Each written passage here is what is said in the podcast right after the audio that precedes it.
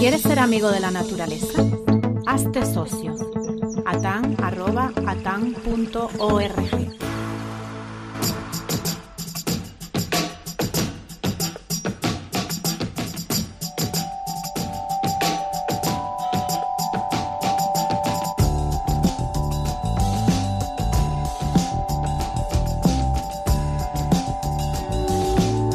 Canarias elabora su ley de espacios naturales, la prevalencia de la protección ambiental, precaución en las intervenciones sobre el territorio o ejemplaridad de las actuaciones de la administración pública, incluso listado, un listado de especies silvestres en régimen de protección especial y eh, la problemática con las especies exóticas son algunos de los elementos que se contemplan dentro de la elaboración de esta ley. La creación, además, armonizará el uso del patrimonio natural con la protección ambiental. Vamos a hablar de este asunto con nuestros próximos invitados. Eh, están al otro lado del Zoom, de esta tecnología que hemos bueno, adoptado después de eh, la presencia en nuestras vidas del COVID. Marcos Salas eh, Pascual, miembro de UNAT, Instituto de Estudios Ambientales y Recursos Naturales de la Universidad de Las Palmas de Gran Canaria, investigador de no botánica, ecología y botánica. ¿Qué tal, Marcos? ¿Cómo estás? Buenas tardes, ¿qué tal? Bueno, y por otro lado tenemos también a Manuel Nogales Hidalgo, doctor en ciencias biológicas en la Universidad de La Laguna, especialidades en zoología y botánica, investigador del CSIC. Manuel, ¿qué tal? Bienvenido. Hola, ¿qué hay? Buenas tardes.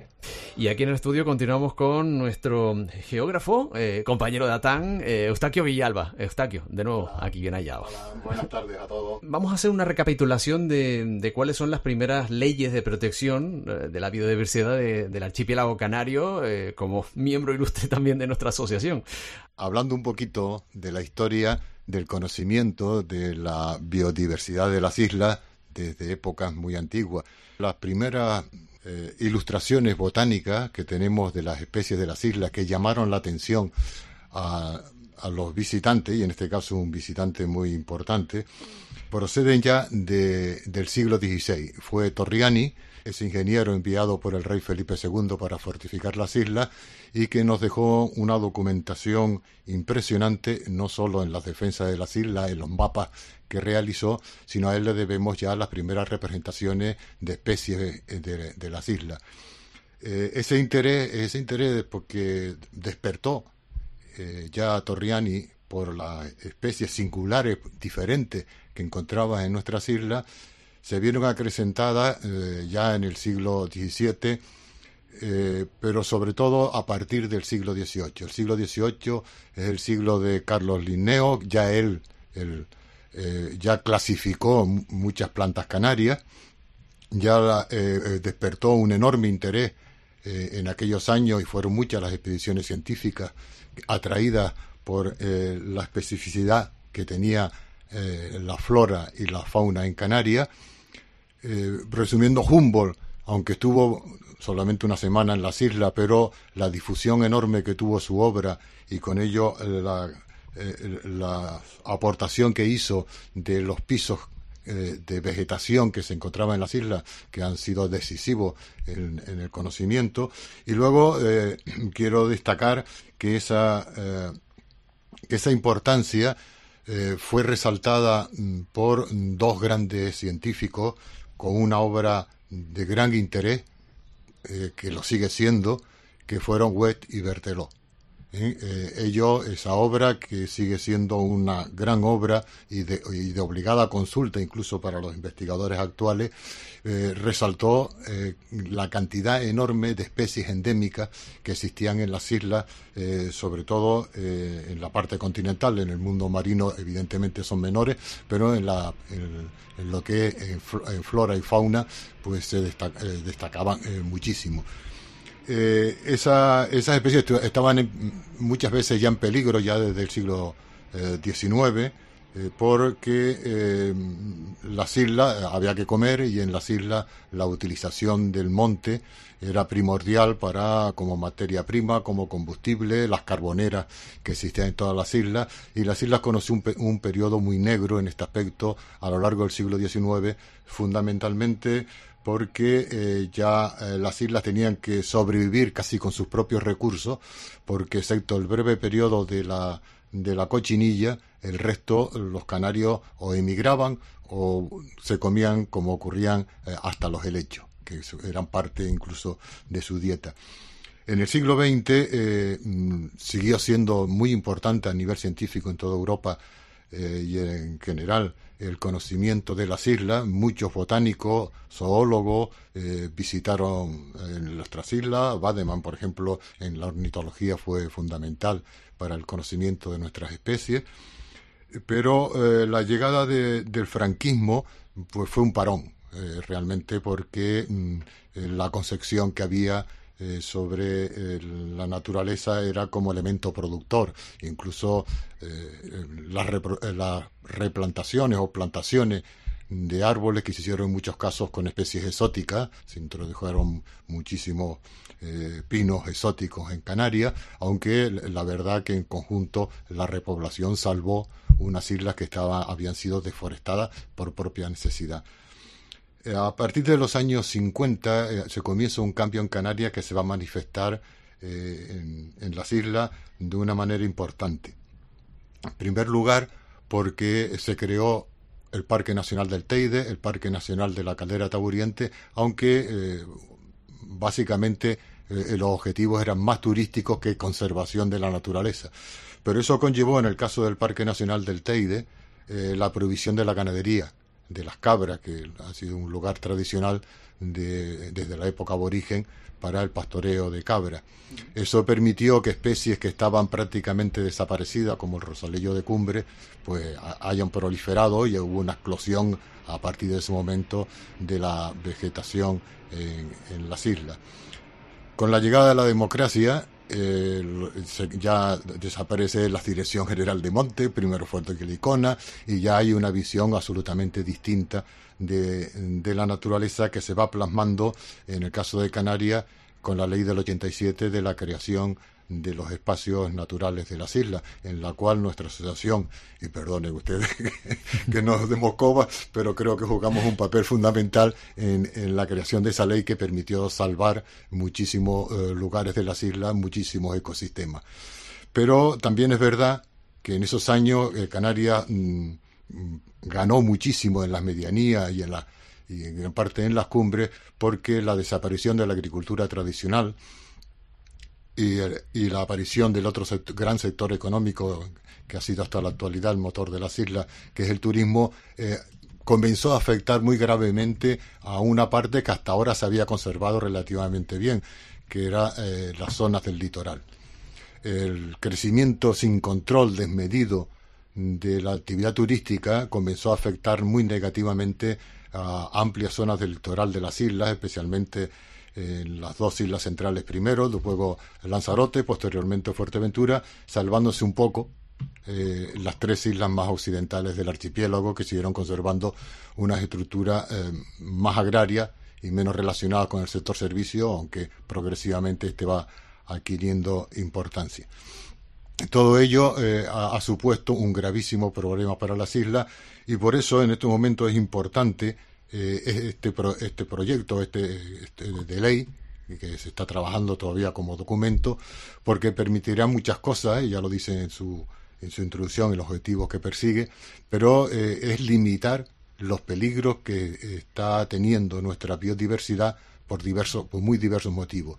Y otro aspecto muy importante es que esta ley permitiría separar la planificación del territorio de, eh, la, de la conservación. Es decir, hasta ahora los planes de urbanización priorizaban y contaban, mientras que las otras, eh, la conservación de las especies contaban mucho menos. Parece eh, mentira, ¿no? Parece mentira, pero ahora sí era más importante y eso ha conllevado a la, destrucción y se sigue y sigue así la destrucción de amplias zonas. Por tanto, el objetivo importante que creo que puede suponer esta ley es que se tomen las medidas oportunas para que sea el valor, el objetivo fundamental a la hora de planificar nuestro territorio y, por tanto, eh, de nuestra economía y además eh, va a ser también muy importante porque eh, va a incidir sobre otros aspectos que hasta ahora han, tenido una, una, poca poca preocupación por parte de nuestras autoridades, por ejemplo, como es la introducción de especies exóticas.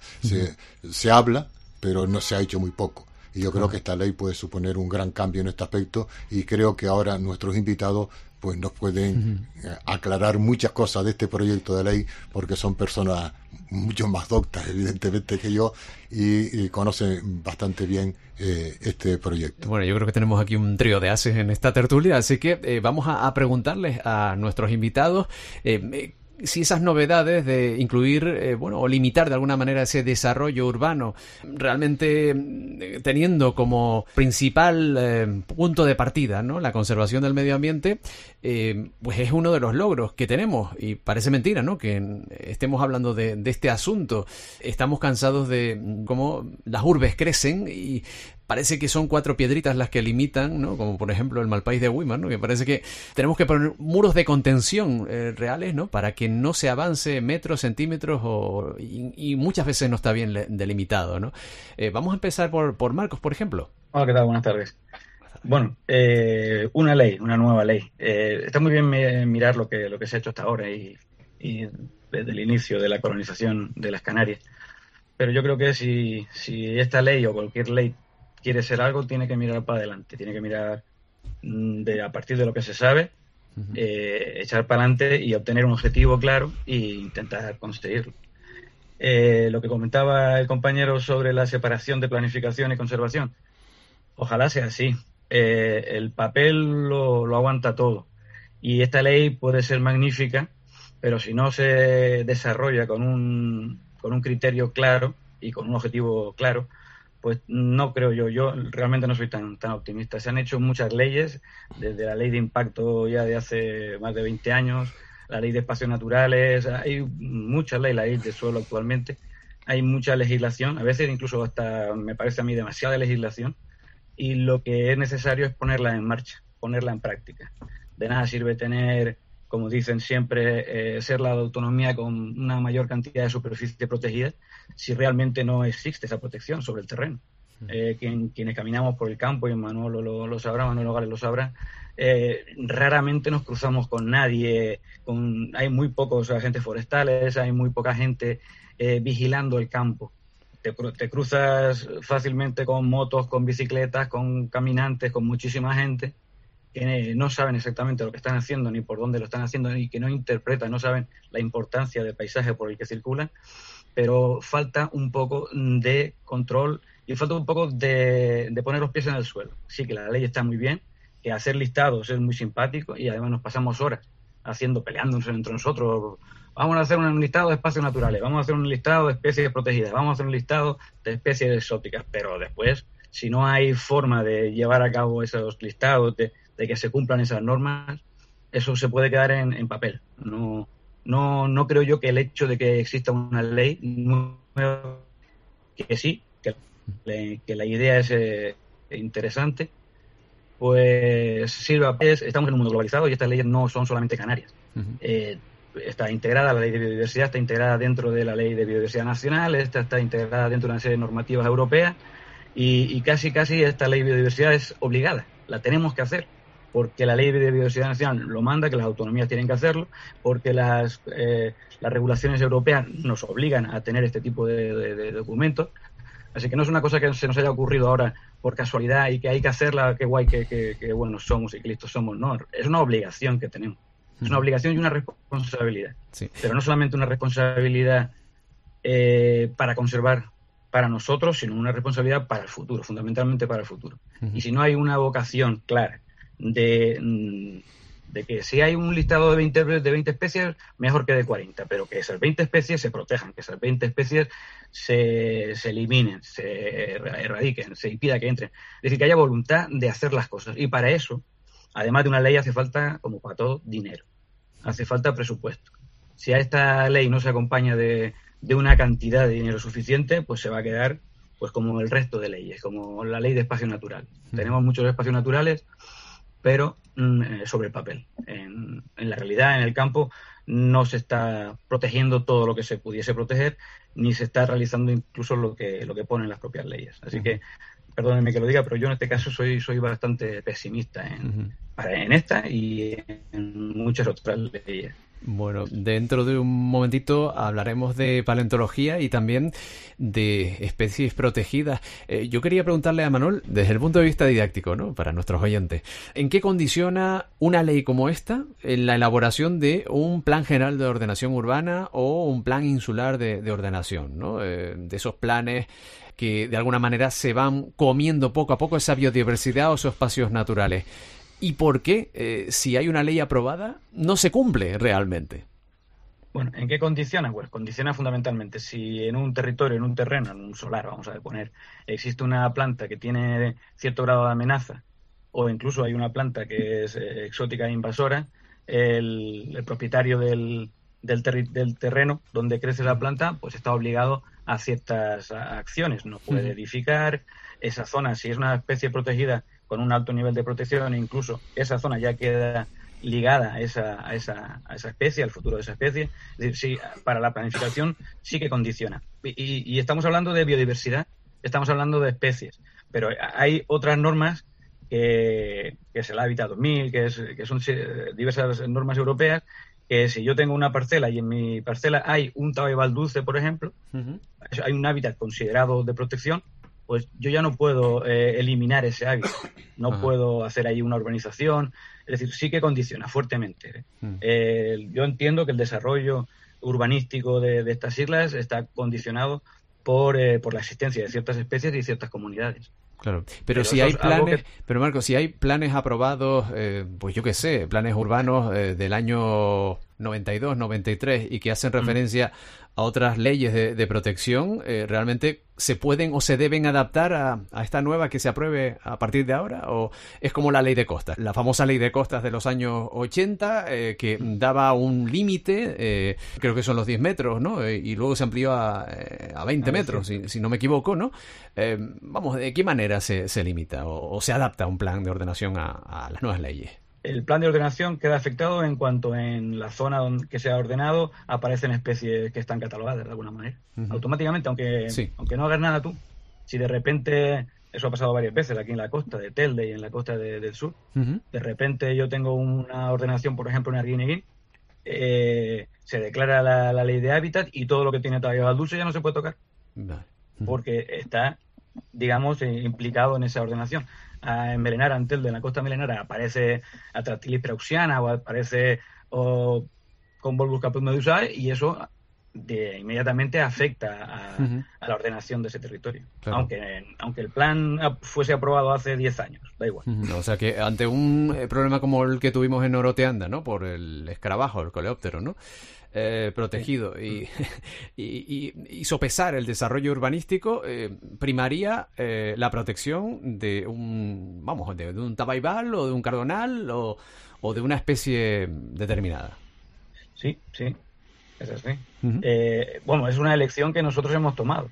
la Comunidad Autónoma de Canarias ha, ha tomado la, elección de preservar el medio frente a, al desarrollismo o al desarrollo de, de, planes urbanísticos. Pero repito que no es una cosa que nosotros queramos, sino es una cosa que muchas veces nos viene impuesta de arriba.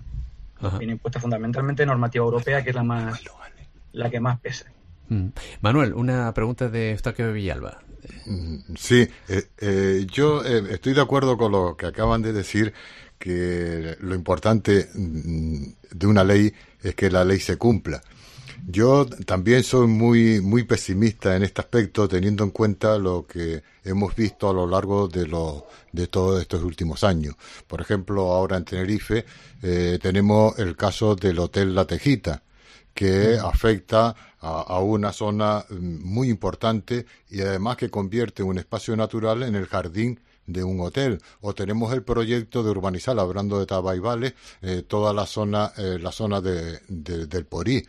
Y al mismo tiempo tenemos un presidente de Cabildo que se declara acérrimo defensor del medio ambiente y está muy preocupado por el cambio climático, pero también hace unas declaraciones que son un poco llamativas, como esa de que el puerto de Fonsalía va a ser muy positivo para el medio ambiente. Eh, es verdad, yo cuando hablo de que la ley puede ser muy positiva, eh, no me olvido, por la experiencia que tenemos en ATAN, que el problema a veces no es de la ley, que ya existen muchas, sino que se cumplan. Y el problema es en Canarias de incumplimiento de la legislación es tremendo. Eh, el último caso que hemos conocido y que, que Natán estaba implicado fue el del club náutico este que había en la punta, de, en la punta del Hidalgo. Eh, eh, durante 57 años creo que ha sido, se ha mantenido a pesar que incumplía incluso las leyes de la época franquista. Lo único que después, cuando la costa decía, hombre, que ustedes tienen autorización para 800 metros cuadrados y ya van por 8000. Bueno, pues eso se metía en un cajón y aquí pasaban los años, pasan los años y, no ocurre nada. Ahora yo tengo la esperanza que la sociedad canaria y además con el, enorme trabajo que están haciendo eh, nuestros científicos y nuestros expertos para que conozcamos la realidad, pues eso haga que sea de obligado cumplimiento. Y esa esperanza sí que la tengo porque si no, cerraríamos el kiosco. Manuel. Bueno, eh, yo la verdad es que como ejercicio de la ley, de, vamos, del borrador en el que estamos trabajando, es un borrador de trabajo al fin y al cabo de momento, me parece un ejercicio interesante. Yo creo que eh, estábamos un poco obsoletos con la antigua legislación, habían pasado ya bastantes años la realidad es un poquito diferente, conocemos muchas más cosas y una revisión nunca, nunca viene mal. De todas maneras, mm, yo la verdad es que soy, soy bastante pesimista. Yo creo que coincido bastante con, con Marcos Salas ¿no? en este aspecto. Una ley si no tiene dinero y si no tiene sobre todo ganas de que se cumpla y voluntad eh, política y social, sobre todo social, eh, muchas veces dejamos todo en manos del estamento político, pero también hay que darse cuenta que que tenemos una sociedad que tiene la formación que tiene, que mm, yo creo que ambientalmente es bastante deficiente en general, ¿no? No, sabemos, nuestra sociedad en general no sabe mm, básicamente eh, en el sitio donde vivimos, que no es cualquier sitio, ¿no? El archipiélago, pues con prácticamente 20.000 especies que, que alberga, eh, 14.000 de ellas son terrestres, eh, 7.000 son marinas, prácticamente un 30% son endémicas o sea, eh, Canarias tiene un patrimonio que es verdaderamente brutal, que desde el punto de vista de la Unión Europea, ahora mismo Canarias es el territorio de una biodiversidad em, de verdad exclusiva y con una, y con una valía realmente inculable. Em, eh, la ley, la verdad que estábamos ahora hablando, todas estas reuniones que estamos teniendo, básicamente la ley está estructurada en, ocho títulos, eh, vamos a reunirnos ocho veces, creo que acabamos de terminar la quinta ahora mismo, y eh, yo creo que también tiene, para que la gente, como es de libre acceso, eh, también tiene, eh, la, tiene la gente la oportunidad de participar. O sea, lógicamente ahí interviene, pues yo diría la gente de conservación, los conservacionistas, que están integrados básicamente por los científicos, personal de universidad, de, ciencias de, de institutos de investigación y también por los grupos ecologistas Luego hay un segundo grupo que es, el sector animalista y luego hay un tercer grupo, yo diría que es el sector de los cazadores, ¿no? O sea, evidentemente eh, todos tenemos percepciones diferentes de la naturaleza. Eh, eh, yo particularmente creo que, que, la de los conservacionistas piensan un poco en lo que son las futuras generaciones y piensan en lo que van a heredar, pues todo lo que van a ser todos nuestros descendientes, incluidos los descendientes de los animalistas y los descendientes de los cazadores también, ¿vale? Pero eh, no diría lo mismo de los otros, de los otros colectivos, ¿de acuerdo? Porque tienen una percepción de la naturaleza bastante más parcial. Y entonces, eh, eh, está bien, está, yo creo que mm, están prácticamente participando o están conectados unas 90 personas, 80, 90 personas en cada uno de los webinares que se están organizando. Y yo creo que está siendo bastante didáctico, aunque mm, en muchos de estos colectivos son bastante, eh, bastante fijos en el sentido de que tienen sus preceptos bien, eh, bien claros para ellos, ¿no? Y, es difícil, ¿no? Eh, el intercambio a veces de información e intentar pensar de otra manera, intentar ponerse... yo la verdad es que el, el, colectivo un poco de los, de los conservacionistas tiene una parte que son los científicos, que, que bueno, yo formo parte también de ser separatas en ver información que se está publicando de otros lugares del mundo. Eh, en general, eh, muchos de los investigadores que trabajamos aquí en Canarias, pues tenemos como, como blanco de comparación otras islas oceánicas para saber lo que se está haciendo, lo que se está trabajando en flora, en fauna, en conservación, cuáles son las tendencias para luchar en una, en un, con un problema de esta manera o de la otra. Y, la verdad que tenemos un bagaje, yo creo que interesante desde el punto de vista de que podemos aplicar comparativamente cuáles son los mejores métodos y las mejores vías para ir en conservación. Mientras que otros colectivos eh, no son profesionales, sino que son colectivos sociales completamente respetables, pero no tienen una formación eh, muy profunda con este tema. Pero sin embargo, muchas veces hay opiniones tremendamente vehementes y se nos llama eh, se, nos, eh, se nos califica de biólogos asesinos y, simplemente, eh, nada más lejos de la realidad, en las universidades ni en las escuelas universitarias no se nos enseña a matar, todo lo contrario, lo que se nos enseña es a conservar. Pero desgraciadamente, a veces tienes que, erradicar especies de los sitios porque si no, la, la, biota local y la biota original, la nativa, no puede salir adelante. Entonces, eh, este es un tema de que la ley de biodiversidad es quizás de, de esos ocho títulos, a mí uno de los más que, creo que sí podemos avanzar con esta nueva propuesta, y es el, título 5 de lo que son las especies, bastantes conceptos y bastante contenido eh, eh, novedoso, y yo diría que valiente en cierta medida, aunque coincido con Marcos que si esto no hay una auténtica voluntad real de fondo va a ser difícil de aplicar pero por lo menos sí veo que en este, en este título nuevo, el título 5 de, de, especies exóticas, sí hemos hecho un avance, claramente, pero es un título que acabamos de tener ahora mismo el webinar y, y, ha sido bastante problemático, ya lo sabíamos, que iba, pues, porque hay opiniones tremendamente diferentes, pero yo creo que los conceptos básicos, desgraciadamente, no están claros para mucha de la gente que interviene. Y además se interviene vehementemente, se interviene eh, pues en un tono que se está en posición de la verdad absoluta. Y yo creo que eso eh, nada más lejos de la realidad, ni si tampoco los, eh, los científicos que estamos muy metidos en todo este tema, que publicamos, que trabajamos, que vamos mucho al campo y que tenemos las ideas bastante claras, que viajamos también, que vemos otras muchas realidades y tenemos las ideas bastante claras. Y yo en particular mm, no soy partidario de estar en posición de la verdad, pero desde luego si yo tengo un, por un país que se precie, si tiene un determinado problema, va a ir a sus especialistas, lo cual es, clarísimo. Y la ciencia tiene que estar por medio. La ciencia para mí no es, eh, no es un tema que sea discutible. La ciencia es ciencia y lo que intentamos es acercarnos a la verdad. No sabemos si llegamos muchas veces porque los temas son complejos. Pero si yo tuviera, desde luego, que tomar una opinión a este respecto, estoy seguro que los científicos y la ciencia están más cerca de la verdad que, otras, eh, que otras personas o otros colectivos que pues tienen unos planteamientos un poco más cerca del corazón que de la razón, ¿de acuerdo? Y que lo intentan defender, ya digo, vehementemente muchas veces, pero lo que no admito es que hagan un planteamiento de defensa de la conservación de la naturaleza que ellos piensen que es mejor que el nuestro. O sea, eso no, como mínimo, desde luego, es diferente. Sí, sí, van.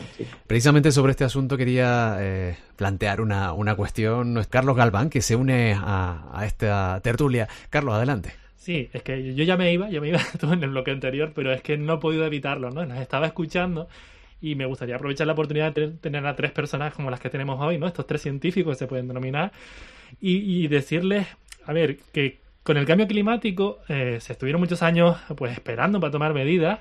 Los científicos lo decían, lo decían, lo decían, no se les hacía caso y, mira cuántos años se han perdido para empezar a tomar medidas ahora, ¿no? Con la ley del cambio climático que se va a aprobar en breve a nivel nacional. Y ahora cuando se le hace caso a la ciencia y nos vemos en el desespero de tomar medidas, ¿no? Y en el caso ahora de la ley de la biodiversidad, es que lo estaba diciendo Manuel, es que eh, a los que hay que preguntar son los que están a pie de monte, a pie de especie, conociendo lo que le pasa cada día. Entonces, me sorprende, ¿no? Yo, yo sé que en estos webinars que han estado haciendo, los talleres, pidiendo la opinión a un montón de gente, dices tú, pero, pero es que ¿quiénes son los que tienen la información? Y cuando hicimos el programa con Fernando Valladares, me acuerdo que Fernando Valladares apostaba, ¿no? Por la divulgación. ¿Te acuerdas de Marcos Salas, que sabemos que tiene un blog donde trabaja mucho eso, ¿no? La divulgación. Pero Antonio Mampaso que al día también nos lanzaba una pregunta, dice, de verdad estamos a tiempo de hacer debates. Eh, hay tiempo, como hemos dicho en el anterior bloque, para la ética. no sé si es que de verdad tenemos tiempo para, para todos esos talleres, tenemos tiempo de pedir opinión cuando la información la tienen los científicos. Bueno, si, si puedo decir algo, opinión hay que pedirla y todo el mundo tiene que hablar. Yo creo que en los webinars, en los webinars se invita a todo el mundo por eso mismo, porque lo que no puede pasar es que acabe la ley y haya gente que, no haya sido escuchada, al menos escuchada. todo el mundo tiene que hablar. Todos, científicos, cazadores, animalistas, todo el mundo tiene que hablar. Ahora, la labor del político es elegir a quién se le hace caso. Eh, está claro. O sea, si, si, el objetivo que se tiene es puramente político, es que quedar bien con todo el mundo, está claro que, que no, no logrará hacer las cosas bien.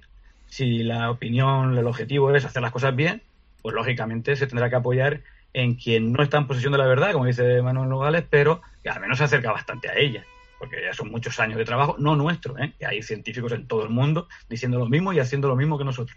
No podemos mirarnos el ombligo constantemente. Sobre el conejo, sobre la cabra, sobre todos estos eh, animales se ha estudiado y se está estudiando en todo el mundo. Y todo el mundo se ha llegado a la misma conclusión. No, no vamos a ser aquí distintos que en otro, que en otro lado. Así que se tiene que oír a todo el mundo y se tiene que discutir y se tiene que hablar. Ahora, es el político el que tiene que tomar la decisión y explicar muy bien a la gente por qué decisión toma y por qué la toma. y, eso yo creo que es lo que está fallando. Eso falló aquí en, eh, bueno, aquí no, allí en Tenerife en las, con las cabras de Anaga. Apareció el problema. Enseguida se, intentó solucionar, empezaron a aparecer pintadas de Cabildo Matacabras, ¡pum! y se paró el tema. ¿Por qué se paró el tema? Si lo tenían súper claro. Pues se paró el tema porque el político cogió miedo. Ah, es que no quiero manifestaciones de cazadores por la calle, no quiero manifestaciones tal. Pues se paró porque quizás sea que nosotros los científicos no organizamos manifestaciones, a lo mejor hay que organizarlas. pero, pero de momento los políticos les están haciendo caso a los que tienen capacidad para movilizar cierta opinión pública. Pero aquí pasa como en, como en todos los casos. Hay un 5% que se mueven mucho y son los que se oyen, y hay un 95% que no dicen ni mu, que es la mayoría de la gente, y que están en su casa tranquilos y que estos temas seguramente no les afectan, pero no, no opinan sobre ellos o no tienen opinión. Y eso que estamos en plena emergencia climática desde el año 2019, ¿no? Desde, desde verano de 2019, no sé si esto ha influido de alguna manera. Está aquí hoy Alba, adelante. Bueno, yo hay una, un tema muy recurrente que nos ha afectado a nosotros también, igual que a los científicos, a nuestra organización, nos han tachado un poco de asesinos de cabras y cosas así. Pero eh, la realidad es que nos acusa, acusan, dice que es una ciencia cinética. Y claro, en mi opinión, la ciencia eh, no tiene ética, tienen ética los científicos. Pero la ciencia es un, es un, procedimiento mientras, por el cual tratamos de buscar eh, cómo funcionan las cosas, por qué funcionan y, qué lo, y cómo se explican. Eh, y, esos son sus argumentos. Lo, de la ética después eh, es la aplicación que puedan hacer. Eh, un científico puede comportarse sin ética, pero la ciencia, pero practicar ciencia. y ese tema yo creo que ha sido fatal, porque hace poco leía un artículo precisamente que lo titulaban así, falta de ética. Ahora, eh, antes hablábamos con Joaquín Araujo y también habló de ética. A mí me gustaría más hablar de argumentos, de datos, para explicar las cosas, porque como has dicho, han dicho muy bien, no recuerdo si fue Marcos o Manuel, eh, hablan desde el corazón, no desde la cabeza, no desde los argumentos. Eh, son situaciones a las que hay que enfrentarse de, manera clara y en base a, una serie de datos. la prueba evidente de que estas personas eh, no, no hacen caso a los datos científicos, eh, sencillamente es una cosa. La, eh, la culebra en Gran Canaria no está en, entre sus objetivos. o, o, o, las plantas, solo los animales con pelo, no todos, porque por las ratas tampoco hablan, hablan a favor. Entonces yo creo que eh, habrá, que habrá que ceñirse, hay que oírla todo, pero por favor, que se utilicen argumentos racionales, no sentimientos, porque los sentimientos es como el aficionado al fútbol, a ver quién convence a uno del Madrid que se pasa al Barcelona o al inverso. Yo creo que eh, eso no es, no de recibo. Y tenemos un grave problema, yo creo, las opciones ecologistas, eh, los científicos y los políticos, y es hacer ver a la sociedad la necesidad de que esto hay que conservarlo y para conservarlo hay que utilizar una serie de métodos que son los que los técnicos y los científicos nos dan. No hay otro, igual que ocurre, como decía Carlos, con el cambio climático. Sí, sí, pero yo solamente quería romper una lanza por los educadores ambientales. Eh, yo soy investigador, y trabajo en la universidad en algunas cosas, pero básicamente soy profesor de secundaria, llevo 30 años dando clases y yo les puedo decir que en todos los institutos, en todos los colegios que yo conozco de Canarias y también de España, estamos constantemente intentando educar a los muchachos.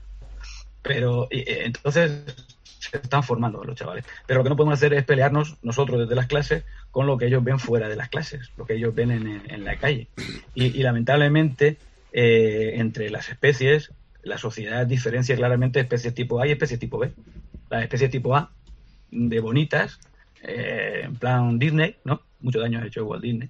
Eh, que, hay que proteger, que hay que conservar, cervatillos, gatitos, etcétera. Y las especies tipo B, que son las asquerosas que tú te puedes cargar y que no pasa nada. Eso realmente es falta de ética. Esa separación entre, entre especies sin ningún sentido, simplemente por lo que nosotros sentimos hacia ellos, eso sí que realmente es una falta de ética. Los científicos en ese sentido somos bastante neutros. Nos da igual si hay que erradicar eh, ratas, se erradican ratas. Que hay que erradicar cabras, pues se erradican cabras. Porque lo que nosotros no queremos es matar. Yo no creo que nadie, que ningún científico quiera eh, o le guste cazar cabras. Lo que pasa es que tenemos un problema. Se está perdiendo una especie, se están perdiendo dos especies, se está perdiendo un ecosistema y la solución, la única solución que encontramos para, para conseguirlo es pues, la eliminación. Si pudiésemos coger a todas las cabras de Inagua y sacarlas con un helicóptero, las sacaríamos con un helicóptero. Si ustedes nos dan el dinero para sacarlas con un helicóptero, nosotros, si se puede, por otra cosa es cogerlas. Pero bueno, si se pudiese, lo haríamos. Nuestra intención no es matar a nadie. Nuestra intención es resolver un problema. Eh, una última cuestión, porque eh, ya prácticamente tenemos que, finalizar. Antes comentaba yo que íbamos a hablar de eh, los yacimientos paleontológicos, ¿no? La creación de la Red Canaria de Yacimientos Paleontológicos con la primera lista de 41 puntos y geológicos es una de las novedades, ¿no? De esta ley de biodiversidad y de recursos naturales de Canarias. ¿Esto qué aportaría? Sí, bueno, sí, efectivamente esa, esa, es otra de las, de las, de las mm, adiciones interesantes que tienen, que además eh, estaban muy poco protegidos ¿eh? o prácticamente no hmm, protegidos. Eh, ahí tenemos un registro de la historia que es clave, ¿de acuerdo? Ah. Desde el punto de vista geológico y, paleontológico. Historia geológica e historia de, los animales y de las plantas que vivieron en otro tiempo y los cuales son claves para intentar entender cuál ha sido la evolución hasta la actualidad de paisajes, de ecosistemas y de, y de animales y plantas. Entonces eso es fundamental, eso es uno de los grandes avances. Entonces yo creo que, en muchos de esos sitios, sobre todo Lanzarote y Fuerteventura, donde hay unos depósitos realmente importantes, de acuerdo en esos arenales, esas playas levantadas, etcétera, estaba bastante desprotegido. Y ahora eh, lo que pretende eh, esa parte de la ley es intentar tener un marco legal claro y mejor definido. La ley en general yo creo que aporta cosas interesantes pero eh, a veces aparece un poco desordenada, un poco desorganizada, que es lo que estamos intentando con estos webinares y con las opiniones eh, de, pues, de un montón de gente que estamos ahí trabajando, intentar ordenarla un poquito más, ¿de acuerdo? Pero eh, efectivamente coincido en que, en que es fundamental que nuestro patrimonio, tanto geológico como paleontológico, quede bien organizado y bien, y bien estructurado. Ah, Carlos. Sí, sí, yo solamente quería puntualizar una cosa, porque antes me quedé a medias, que no quería decir que no haya que pedir opinión en cuanto a la ley, ¿no? Sino más bien si de verdad hay tiempo, como decía Antonio Mamás en su momento, de convencer a todo el mundo y de, de explicarles de lo importante que es la biodiversidad. Por eso no, yo creo que sí hay que pedir opinión, pero no sé si estamos a tiempo de que todo el mundo entienda lo importante que es. Eh, si me permiten un momento a este respecto, eh, eh, em, yo, vamos, opino completamente así también.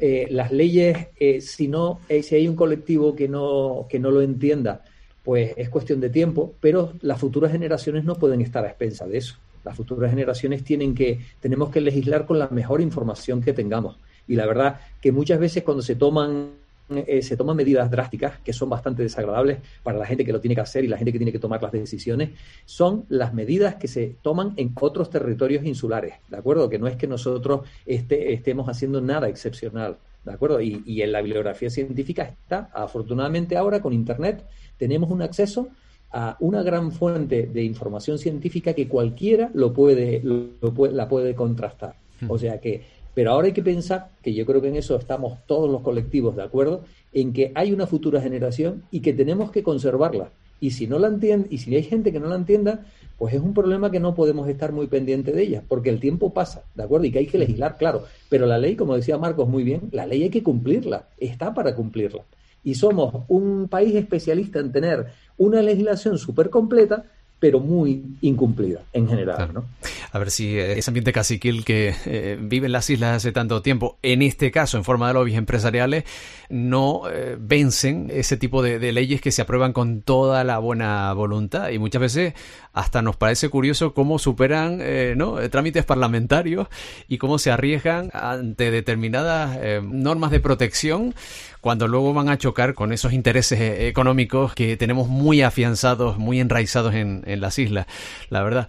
Bueno, le agradecemos muchísimo a nuestros invitados, Marco Salas, muchísimas gracias por acompañarnos en, en esta tarde, en este pequeño debate. Gracias. Gracias a ustedes. Manuel Nogales, gracias también por, por, estar con nosotros. Un placer.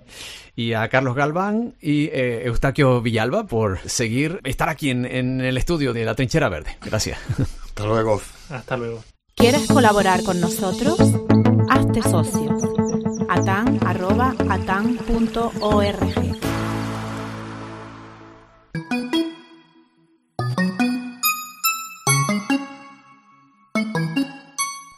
El lagarto gigante de Gran Canaria, Galotia stellini, es un reptil endémico cuya distribución se extiende por toda la isla desde el nivel del mar hasta los 1900 metros de altitud.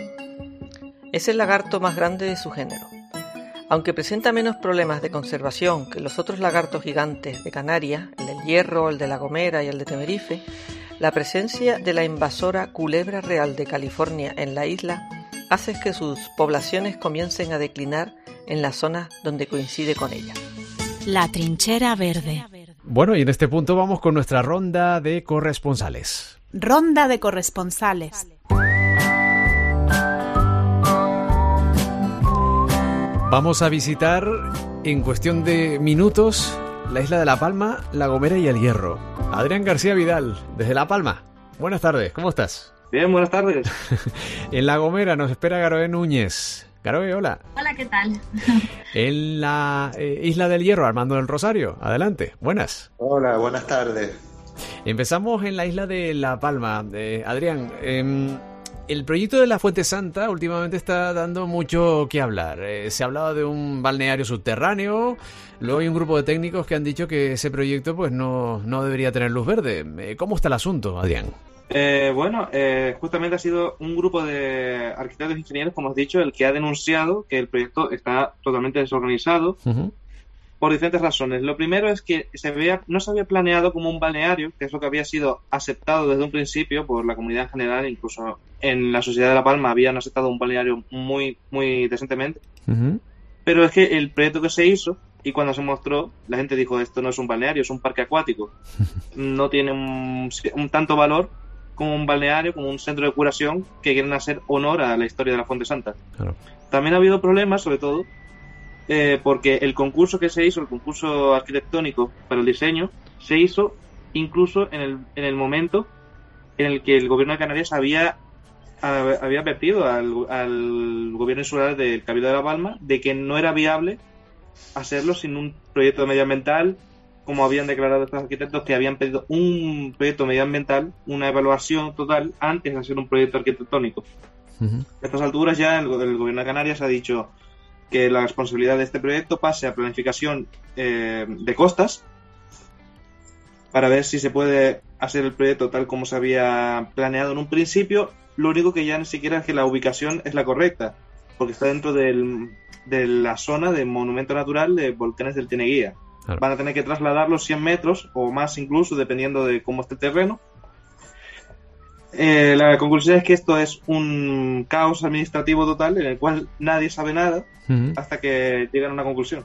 Claro, eso choca con el entusiasmo con el que eh, el ingeniero Soler eh, celebró eh, el encuentro con la Fuente Santa, ¿no? Después de, de, de tanto, tantas décadas de historia, ¿no? En fin, bueno, vámonos a la isla de eh, La Gomera, Garoé Núñez. Mm, creo que ya lo hablamos hace, hace unas semanas. Se cumplieron 45 años de la declaración del Parque Nacional de, de Garajonay. Y eso también se vio reflejado en un artículo interesante que hace un recorrido por la historia de este Parque Nacional, ¿no? Sí, así es. Eh, bueno, exactamente hace 40 años, ¿no? 45. Oh, ¿Cómo Pero pasa bueno, el tiempo? Más o menos. sí. Y, y, efectivamente, eh, como ya lo habíamos mencionado en saco otra vez a, la luz a Ángel Fernández, al director conservador del Parque Nacional, porque esta vez eh, lo que ha hecho ha sido un artículo muy interesante, es largo de leer, pero altamente recomendable, y hace un repaso de la historia del Parque Nacional desde su creación y un poco también del, futuro ¿no? del Parque Nacional. Eh, está publicado en el, en el periódico digital de Gomera Verde. Ese es el enlace eh, eh, al que deben dirigirse para ver esa historia en forma de, artículo, esa recopilación por parte del director ¿no? del Parque Nacional. Bueno, vamos a saltar a la isla del Hierro. Ahí, Armando, eh, parece ser que mm, han aparecido en el mar fragatas portuguesas y no porque quieran, bueno, volver siglos atrás y, reconquistarnos, ¿no? Sino estas son de las que pican. Sí, en efecto, la verdad que sí que en estos meses han habido llegadas de miles y miles de fragatas portuguesas que por las corrientes y los vientos acaban llegando a las costas. Y bueno, ha habido muchos casos de bañistas afectados porque sí son realmente unos seres vivos muy venenosos y cuya picadura es muy dolorosa y normalmente hay que tratarla incluso a nivel del hospital, ¿no? porque crea mucha, mucha alergia y mucha reacción. Entonces, bueno, eh, mucha gente ve la llegada de estos seres vivos como, no, esto es malo, esto no es bueno, ¿no? Pero sin embargo tenemos que estar muy agradecidos este año, que es un año de, que se llama año de niña, ¿no? Tenemos el año del niño con aguas más cálidas y este año en particular tenemos aguas más frías y gracias a que se enfrían las aguas se cargan más de nutrientes y se fertilizan más eh, las aguas que nos rodean. Y la verdad es que en algunos, en algunos baños que he tenido cerca de la costa del Hierro, pues agradecido de ver tantos millones de larvas de bogas, de gueldes, o sea, como que hay un montón de vida, un montón de alimento y bueno, pues esperamos que este año sea uno de los mejores años desde hacía mucho tiempo, porque también llevamos mucho tiempo con años de niños, que no se enfriaba el agua y con poca vida, ¿no? De hecho, poca, poca carnada, que es lo que suelen comer los depredadores, ¿no? Para alimentarse. Y este año, pues sí, está el mar pletórico, así que habrá comida para bastante vida en el mar, ¿no? Muy bien. O sea que ya es primavera bajo el mar del hierro, ¿no?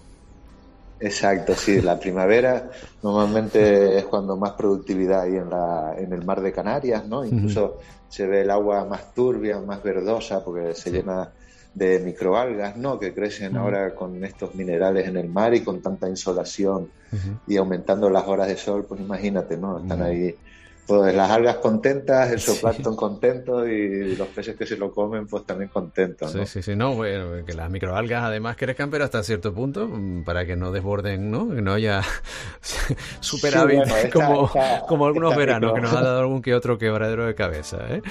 Sí, estas microalgas son de las buenas. Ah, bien. Son de las buenas, porque las, las que son tóxicas un mm. poco y las que hubieron problemas aquellos veranos, ¿no? De tanta microalga y tal, mm. esas son tropicales ¿no? Sí.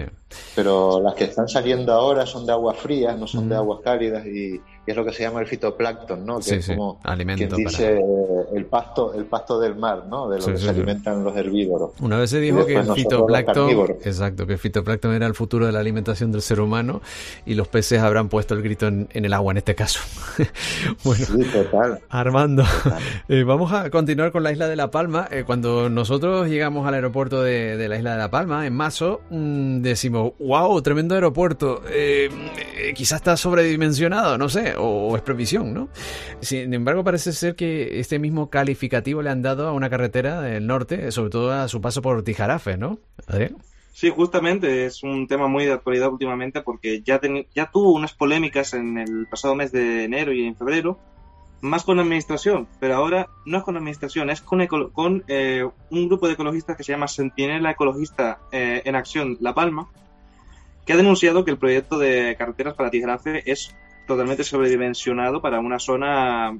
El proyecto, en teoría, según la Asociación Ecologista, está provisto de un falso túnel y tres puentes que de gran tamaño para atravesar barrancos. Lo cual es un delito, eso casi podría, podría considerarse ya de por sí, sin, juez, sin juicio ninguno, un delito ambiental, en tanto al medio.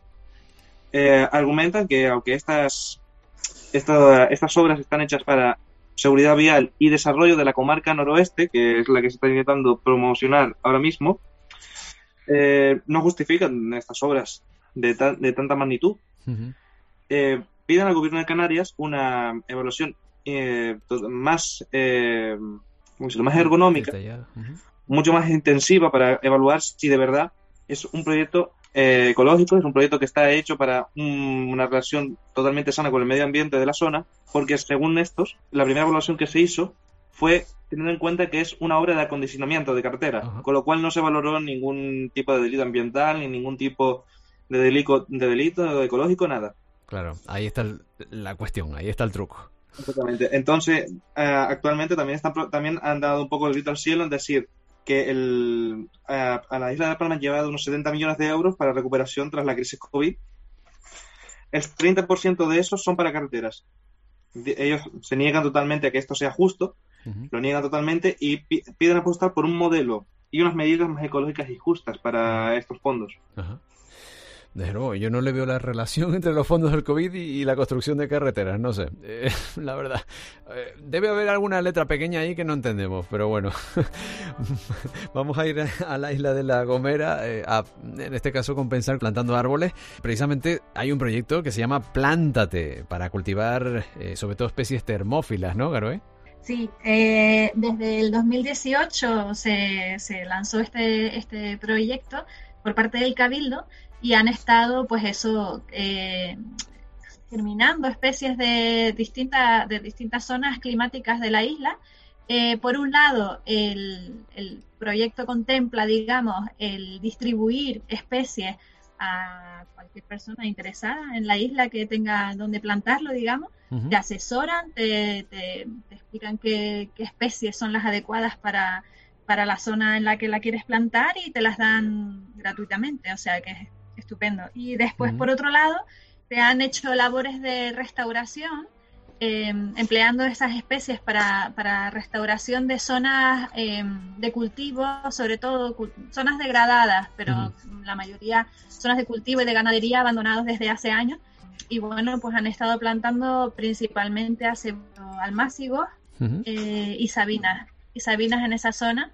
Y desde el 2018 recientemente publicaron una noticia que habían plantado 18.000 ejemplares de esas tres especies. Que Bastante. Bastante, la verdad es que, bueno, eh, suena bien, suena bien por lo menos esta última noticia que nos acaba de, avanzar eh, Garoe Núñez. Bueno, les despedimos, despedimos a Armando del Rosario y a Garoé Núñez. Gracias por, como siempre, darnos a conocer algunas de las noticias respectivas a sus islas. Un saludo y buen mes. De nada. sí. sí. Igualmente, buena primavera. Buena primavera, en efecto. Gracias, compañeros. Igualmente, a disfrutar. y nos quedamos. Adrián, eh, tenemos una invitada especial que eh, nos va a hablar de la relación del juego con aprender sobre biodiversidad y sobre medio ambiente. Adrián, adelante. Sí, tenemos aquí a Isabel Schling, que ha hecho un proyecto en colaboración con empresas de La Palma, como, bueno, con entidades de La Palma como Isonorte o el Cabildo Insular, para hacer un juego que con el único objetivo, bueno, un objetivo principal, que es el conocimiento de la biodiversidad de Canarias. La tenemos aquí. Muy bien. Isabel, ¿qué tal? ¿Cómo estás? Pues un poco nerviosa. Hola, ¿qué tal? Encantada. no te preocupes, solamente nos están escuchando miles y miles de personas. bueno, eh, queríamos conocer eh, realmente en qué se basa eh, ese, ese juego y a quién va dirigido. Claro, primero quiero agradecerles por la oportunidad de contar sobre Vigo como se llama el juego, aquí en la trinchera. Por cierto, es la primera vez que participo en un podcast y en español. Bueno. Siempre hay una pues primera vez. Eh, sí. Bueno, yo soy socióloga y emprendedora con mi taller de futuro aquí en La Palma. Y bueno, con mi trabajo quiero simplificar soluciones complejas y acercar la sociedad y sus diferentes grupos a prácticas más sostenibles. Creo que otra forma de producir productos y consumir más responsable es posible y a esto dedico mi trabajo y mi vida, se puede decir. Em, ofrecemos campañas y talleres de sensibilización y también desarrollamos materiales educativos como este juego. Pues entonces el año pasado en el confinamiento decidí desarrollar la idea del juego vivo eh, que ya nació unos años antes cuando viví en Tenerife. Eh, Vigo es un juego de memoria para darle la vuelta a las asombrosas plantas de Canarias, digamos. Eso es nuestro eslogan. El objetivo de este juego de mesa es acercar y valorar la inmensa biodiversidad que tenemos aquí en Canarias, a grandes y a pequeños, sin preconocimiento. Es un juego educativo para jugar en la familia, entre generaciones, ya a partir de cuatro años hasta 99 años, para todos los fans del archipiélago, para docentes y asociaciones educativas o del medio ambiente, como ATAM. El juego presenta plantas endémicas de Canarias, terrestres y marinas y también introduce al tema de plantas invasivas. Lo particular de este juego es el tema de la responsabilidad que puedo ilustrar, o quiero ilustrar con diferentes ejemplos. Mm, me gusta siempre combinar cosas simples o que ya eh, la gente conoce, como el mecanismo cognitivo del juego de memoria, con algo innovador. Entonces, volteando las cartas hasta se encuentra su pareja, repitiendo el juego, su contenido se internaliza más probable que escuchar una vez una presentación sobre plantas canarias o invasoras en el cole, por ejemplo. Y el juego lleva detalles a segunda vista que permite variar y subir la dificultad de su contenido. Y desde lo sepa, no conozco ningún juego de madera de memoria que lleva un código QR serigrafiado detrás con contenido eh, digital extra. Para conocer algo más sobre esas plantas, esas especies. Sí, y entonces a partir de nueve años, esa parte digital, los jugadores, por ejemplo, pueden escanear el código y así llegan a más información, eh, informaciones sobre la planta, sus nombres comunes en las diferentes islas, su nombre científico, una foto en su entorno. Eh, hasta se pueden hacer una pequeña parte interactiva que permite llevarse puntos extra si saben en qué piso de vegetación se da esta especie típicamente. Y en el caso de las plantas introducidas, la interacción pregunta, por, por ejemplo, por la región del mundo de dónde viene esta planta.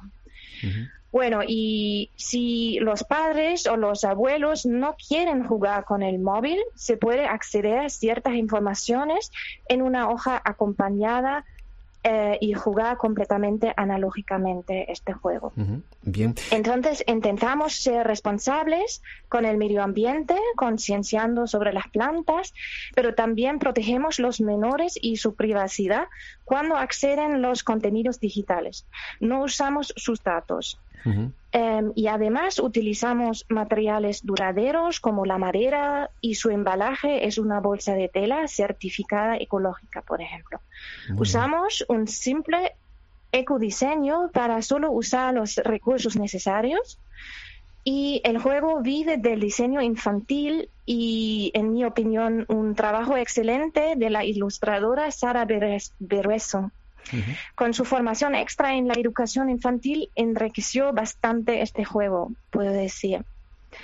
Y bueno, somos un equipo sobre todo de Canarias, detrás de Vigo, de Gran Canaria, de Tenerife y de La Palma. Y el juego es el resultado de muchísimas colaboraciones voluntarias a través del crowdfunding. Sí, ahora sí. Voy a llegar a este punto. Todavía no, pero ya me ayudaban bastantes personas, fotógrafos, también socios de ATAN, amigos.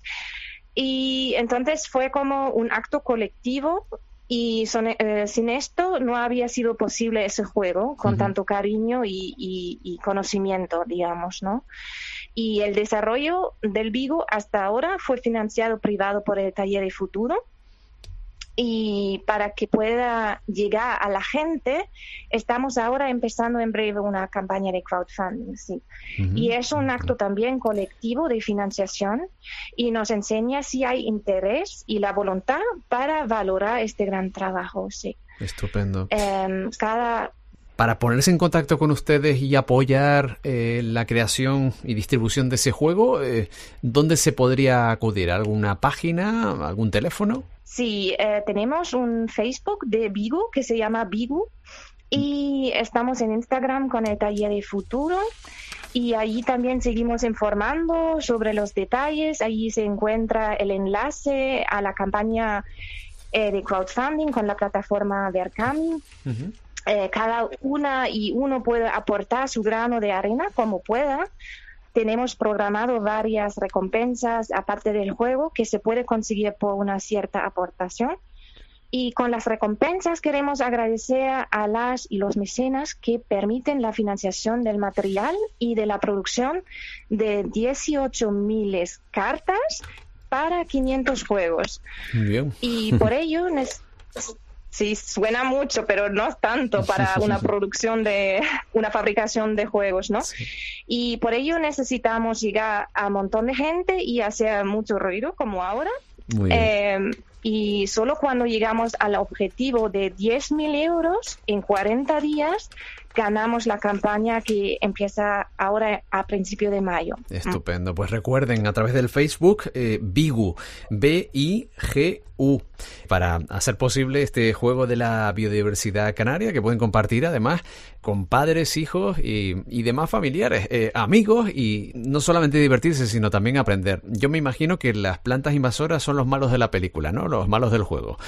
Bueno, las plantas en su misma no, no son los culpables, ¿no? Pero bueno, es una base para introducir, para empezar, sí, eh, usar este material también como material educativo, sí. Claro. Y quiero eh, añadir también que tenemos un montón de tenemos dos sorteos para ganar un juego, tenemos plantillas para manualidades, hasta vales de descuento para rutas guiadas en las Islas Canarias y como amiga de la economía colaborativa estoy muy orgullosa que puede ganar el apoyo de estas empresas de guías que ayudan que estas personas se acercan de manera más conscientemente a la naturaleza, que pueden mm, transferir el contenido del juego mm, a lo mejor a, a, su entorno y ojalá con esto a estas empresas le ayudamos también eh, esta forma de promoción, ¿no? Y en esta situación que llevamos de momento y que beneficiemos todas y todas de este proyecto, ¿no? Muy bien. Y bueno, como producto responsable y artesano, Bigu lleva un precio elevado, pero merece la pena porque se puede pasar de generación en generación. O sea, tus nietos todavía pueden regalarse a sus nietos. Estupendo, como el Septem en su momento, que es una, un, juego de preguntas y respuestas del archipiélago canario que se va pasando de generación en generación. Lo que pasa que ese, ese yo creo que está, ha quedado un poco anticuado. Isabel Slinga, muchísimas gracias por acompañarnos. Enhorabuena por esta iniciativa. Y recuerden, Bigu, B-I-G-U, en Facebook. Muchísimas gracias. Gracias a ustedes. Y gracias también a nuestro compañero Adrián García Vidal por presentarnos esta iniciativa desde la isla de La Palma, pero que se extiende a todo el archipiélago canario. Adrián, muchísimas gracias. Feliz mes. ATAN, en lucha por la conservación. Únete. atan.org.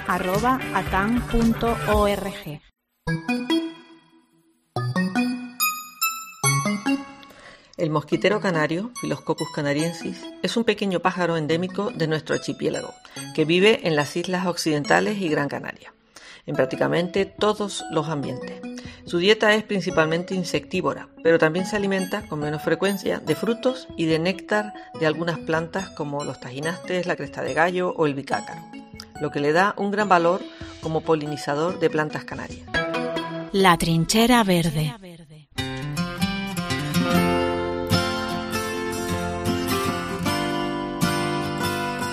En este año en Atán estamos celebrando el 50 aniversario de nuestra asociación. Y desde su creación precisamente ha estado presente la comisión jurídica, integrada entre otras personas por nuestro siguiente invitado, que va a ser el encargado de argumentar en el atril de Atán, en esta sección que cierra siempre nuestro programa. Si por algo se ha diferenciado nuestra asociación, ha sido siempre por plantear alternativas y también contestar desde el punto de vista jurídico a determinadas cuestiones que se ponen sobre la mesa y que son polémicas en el archipiélago canario, al menos para la asociación. Y ahí ha estado presente pues precisamente Pedro Fernández Arcila, abogado y miembro de esa comisión jurídica que todavía sigue vigente y que sigue trabajando para eh, propiciar, para combinar el desarrollo con la defensa del medio ambiente. Él es el encargado del atril de este mes. El atril de Atán, Entré en Atán a mediados de los años 80, de la mano de unos compañeros de la Facultad de Derecho que me hablaron de una asociación ecologista que estaba empezando a reactivarse después de un periodo de letargo. Eh, en aquellos años éramos muchos los jóvenes que empezábamos a preocuparnos por el desarrollo urbanístico que estaban sufriendo nuestras islas, archipiélago. Eh, había enclaves naturales que habíamos conocido y disfrutado que estaban desapareciendo a un ritmo desenfrenado. Teníamos el deseo de aportar nuestro pequeño grano de arena, nuestro pequeño granito de arena en la defensa de nuestra tierra y Atán se convirtió en el lugar de referencia. En aquellos años además se incorporaron, nos incorporamos estudiantes y recién licenciados en Derecho, lo que permitió constituir la Comisión Jurídica de Atán, un evento que yo creo que ha sido un elemento muy positivo en el devenir de la historia de nuestra asociación. En la Comisión Jurídica en aquellos años nos reuníamos semanalmente, recuerdo, y nos dedicamos a eh, realizar alegaciones, denuncias, eh, solicitudes a las administraciones públicas y a su vez remitirlos a, a los medios de comunicación con el objetivo de que la opinión pública fuera tomando conciencia del grave problema ambiental a que se enfrentaban nuestras islas. Para los recién llegados a la asociación, allí en los años 80, fueron años de descubrimiento. Nuestro amor por la naturaleza se iba llenando de conocimiento sobre el extraordinario tesoro que teníamos en nuestras islas. Fuimos conociendo la rica biodiversidad de Canarias y valorando su importancia, gracias a la labor de difusión de todos aquellos profesores universitarios y naturalistas con que contaba y cuenta TAN. La labor que hacen y que hacían sigue siendo impagable. Pero también para unos jóvenes de poco más de 20 años, eh, aquel periodo fue de enorme aprendizaje aprendizaje de cómo funcionaban las relaciones de poder en nuestras islas, el peso de las empresas constructoras, la relación entre los intereses empresariales y los intereses políticos, la corrupción institucional, el papel de los medios de comunicación. Fue en todos los sentidos una etapa de descubrimiento y de compromiso. Este compromiso fue incrementándose hasta el punto que para muchos Atán para muchos de nosotros, Atán llegó a significar todo. Cualquier momento libre que tuviéramos era para el debate, el conocimiento, el trabajo en Atán.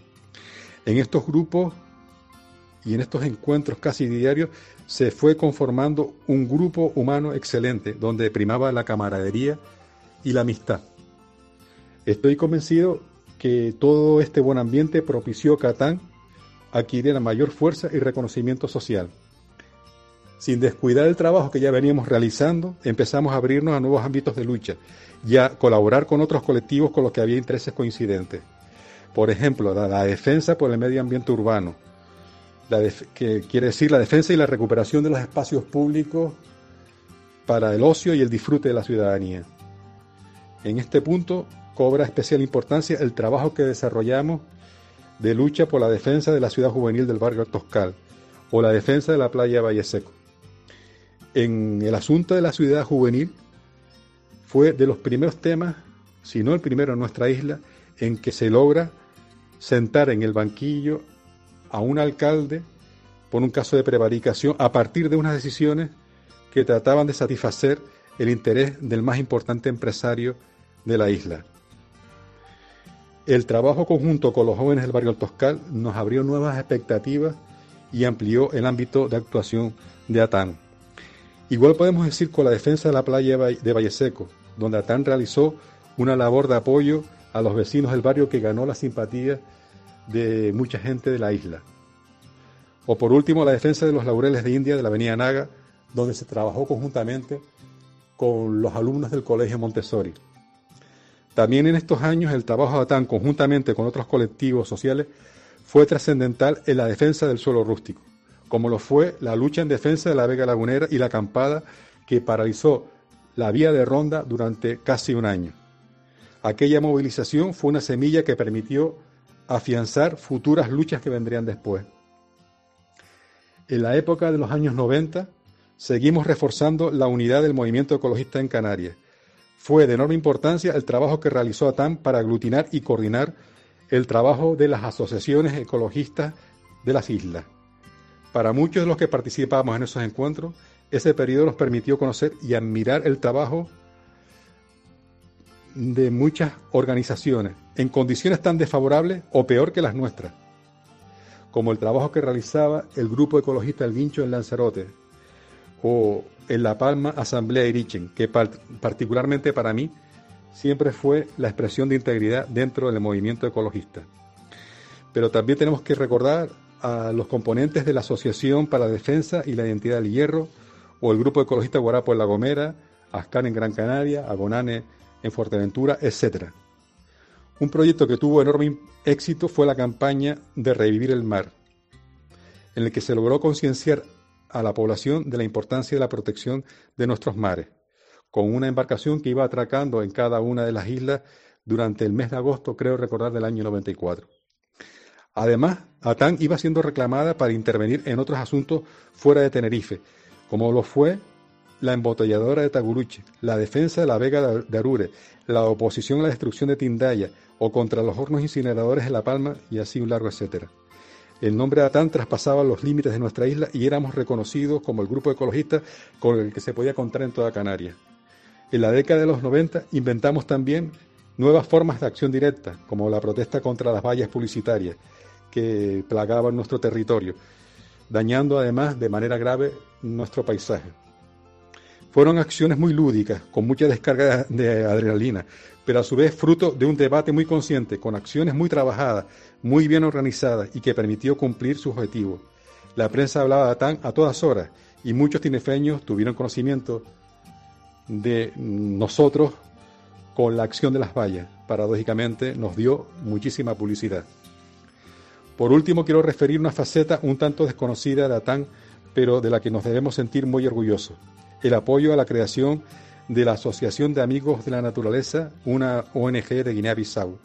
En el año 97 acudimos un grupo de afiliados de ATAN a Guinea-Bissau, un pequeño país del África Occidental con enormes problemas ambientales y sociales, con una de las tasas de pobreza más elevadas del mundo y un índice de vida más bajo del mundo. En ese viaje tuvimos la suerte de conocer a Luis da Silva, representante de la UICN en la zona de Buba, una localidad del interior del país. Luis da Silva nos explicó la situación ambiental que atravesaba el país y la necesidad de cambiar el comportamiento de la ciudadanía mediante una labor a largo plazo de concienciación ambiental. Nos propuso instalar una radio comunitaria para ir formando conciencia. Al regreso a Canarias mantuvimos el contacto con él y se fue conformando una relación de colaboración muy intensa entre ATAN y el grupo de guineanos que estaba conformándose allá. Esto permitió el apoyo de importantes proyectos de cooperación. Finalmente logramos instalar la radio comunitaria. Tuve la enorme suerte de estar el día de la inauguración y fue realmente emocionante cómo en todas las aldeas y pueblos cercanos a Buba se oían programas sobre la, necesidad de proteger la naturaleza de Guinea-Bissau, de evitar la quema incontrolada, la protección de los manglares, de protección de la fauna y de escuchar palabras de agradecimiento a Atán. En reconocimiento por la labor de ATAN, ese grupo de guineanos constituyó la Asociación de Amigos de la Naturaleza, AMINA, que todavía sigue en activo y a pleno rendimiento, y ello a pesar de todas las dificultades que atravesó y atraviesa al país.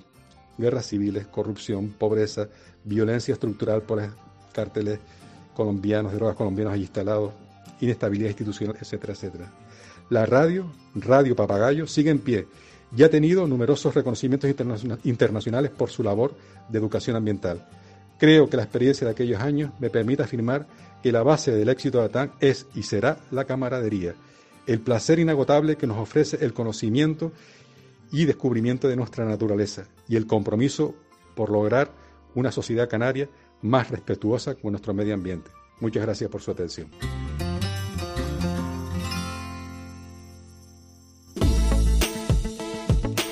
Bueno, hasta aquí la trinchera verde a solo un mes de celebrar, de conmemorar el 50 aniversario de Atán.